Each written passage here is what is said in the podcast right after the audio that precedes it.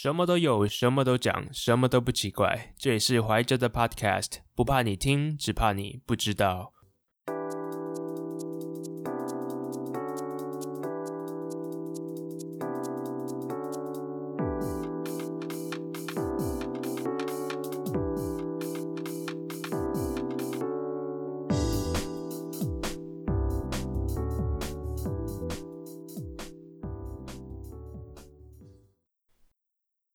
在节目的开始之前，我想先请问所有的听众朋友，你自己有没有因为自己的肤色而被别人歧视的经验？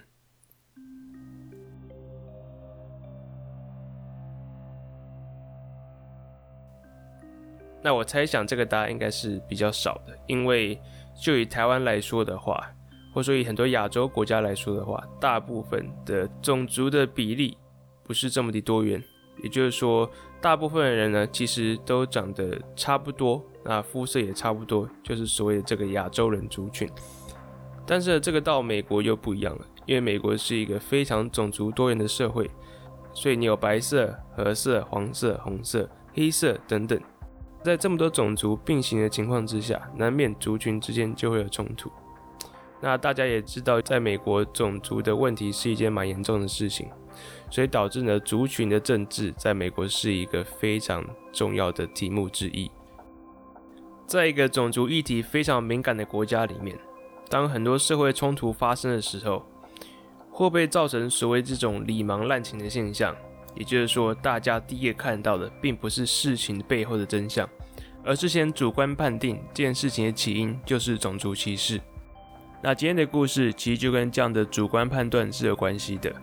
乍看之下，一件是种族歧视的案件，但是经过仔细挖掘之后，其实事情并没有这么的简单。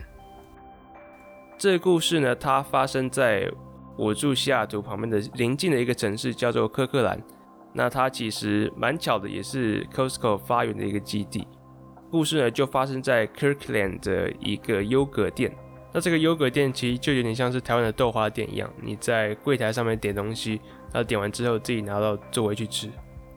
有一天，一位黑人的政府雇员要去监控一个有疑似家暴的母亲跟他的小孩的一个外出的行为，所以呢，他便受命去跟随这对母子。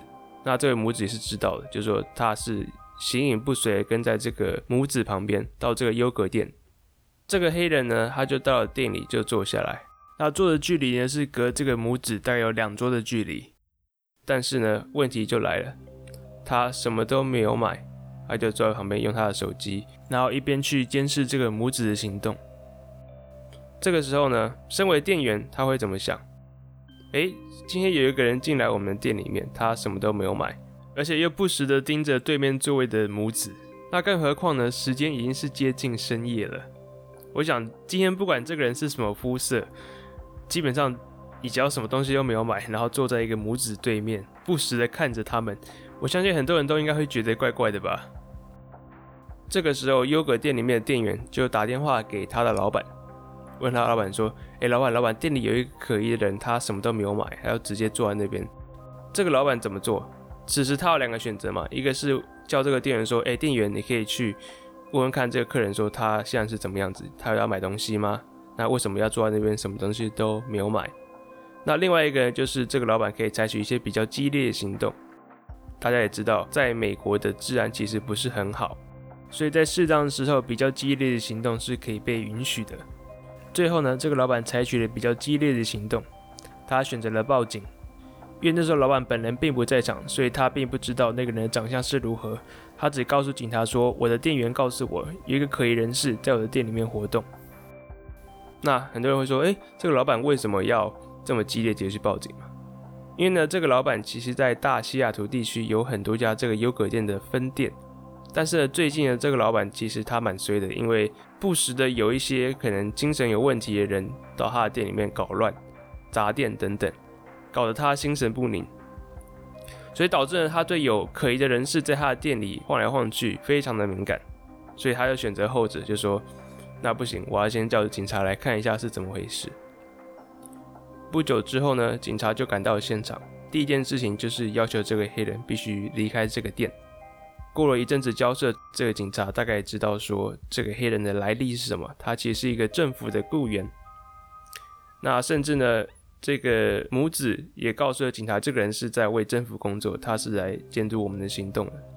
最后呢，警察还是叫这个黑人离开。那黑人最后也没有多说什么，也不想跟这些警察有过多的争辩，就按照警察的指令，带着两位母子离开这家店。而事后呢，这位黑人到了当地的黑人人权自助协会，申请了帮助。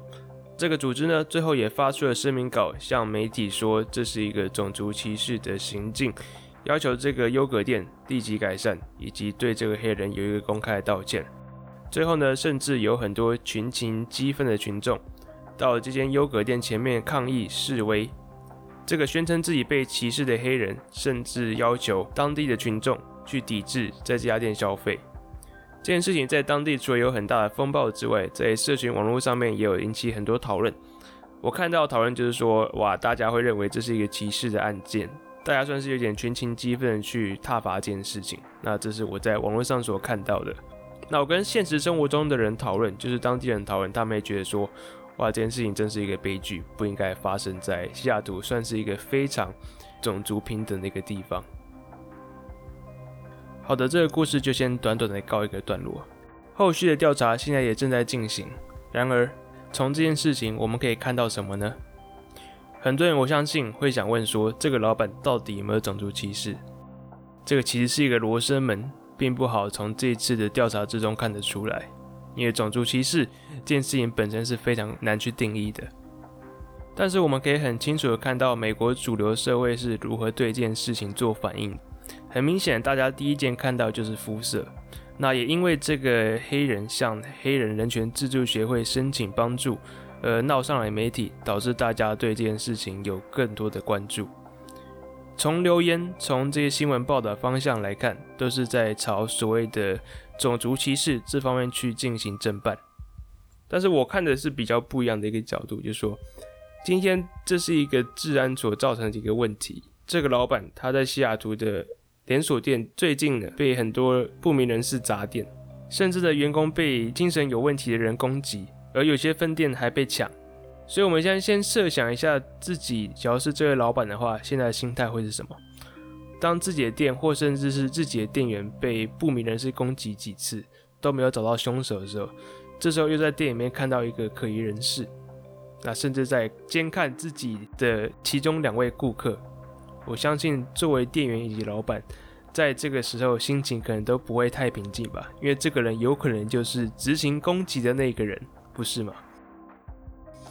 所以到这个时候你就可以发现，这个情形它背后是有一个有一个没有被讲出来的故事在前头，先去影响这个老板的一些行为以及做法的。而今天呢，我必须说，这是有点好死不死。这位黑人呢，他之前有被歧视的经验。那根据报道也有说，这个黑人以前曾经因为自己被歧视而上法院去进行诉讼。因为他以前有这种被歧视的经验，我相信对每个人来说的话，这都不是一个很好的回忆。而今天他碰到一个类似的场景，很有可能会去让他激起以前那些不好的回忆。所以双方都很敏感的情况下，就导致了这个事情的发生。那其实可能根本都不是对方讲的这么严重。今天这个黑人指控这个老板歧视，但其实只是这个老板最近的店被砸店，他搞得他心神不宁，所以一有什么风吹草动，他必须做些什么事情来解决这个所谓的刻意的行为。那今天对这个黑人来说的话，我觉得他会反应这么激烈，也不是没有原因的，因为他以前有被歧视的案例，所以便说他一看到警察要把他请走。我相信，在他的脑袋里面，这个所谓的敏感神经就马上被挑起。最后呢，我们也可以从这个例子看到，种族议题在美国是怎么样子被对待的。当肤色在很多所谓的这些社会冲突，它会很常被摆到第一个人们所看到的一个点。好处是说，这个是对有色人种以及弱势族群的一个保护罩。当这件事情一发生，大家第一个会看说，哎。会不会是这些人的肤色导致他们被欺负？然而，另外一个很大的隐忧就是这类事情很常会被弄成未审先判。当你还不知道这件事情是不是所谓因为你的肤色而被歧视的时候，大家就会先直接看这个，而不去看说他是背后有什么其他的故事，而导致现在这个情形发生。从这次事件呢，我相信一个可以学到是说，即使大家有这种社会正义的精神，但是呢，同时也要去想到，究竟这样的一时之间的义愤填膺，会不会让真正的真相被掩盖了呢？这边不是说美国就没有种族歧视这件事情，美国种族歧视还是非常常见的，只是呢，今天讲的这个例子可能是一个被刻意去讲成种族歧视的案件之一，因为在很多地方，美国种族议题风声鹤唳，但是，在这个时候，只要人们能以更细心的方式去看待，能以更了解对方的背景以及立场来去剖析这件事情的话，也许事情的原因就没有表面上讲的。这么的肮脏丑陋了。好，今天的故事集就先到这边告一个段落，主要是借由这个例子来去让大家了解说美国现在的种族情势是什么样子。至于台湾究竟有没有类似这样的事件呢？嗯，我现在其实还没有想到，但是只要观众朋友有灵感的话，欢迎在 podcast 下面留言。那这件事情可以不用是一个社会案件，可以是一个你在日常生活中看到的事情。那这个事情也不一定要是跟种族有关，也许可以跟性别或者说某一个人的背景有关系，都可以。只要你的留言被我选中的话，那你有机会要求我做一个跟美国有关的 podcast，那题目由你选。好，这是一个非常非常大的一个赌注，哈哈。但是我现在接受这个挑战，希望大家能更加踊跃的讨论。而，如同一如往常的，大家今天喜欢我的故事的话，请帮我的 podcast 按赞、留言或是分享，我也非常感谢你的。假如你想听到以后更多更新的内容的话，也可以追随我的频道，这样我的频道一有更新，你就会收到通知了哦。好，我们下次见，拜拜。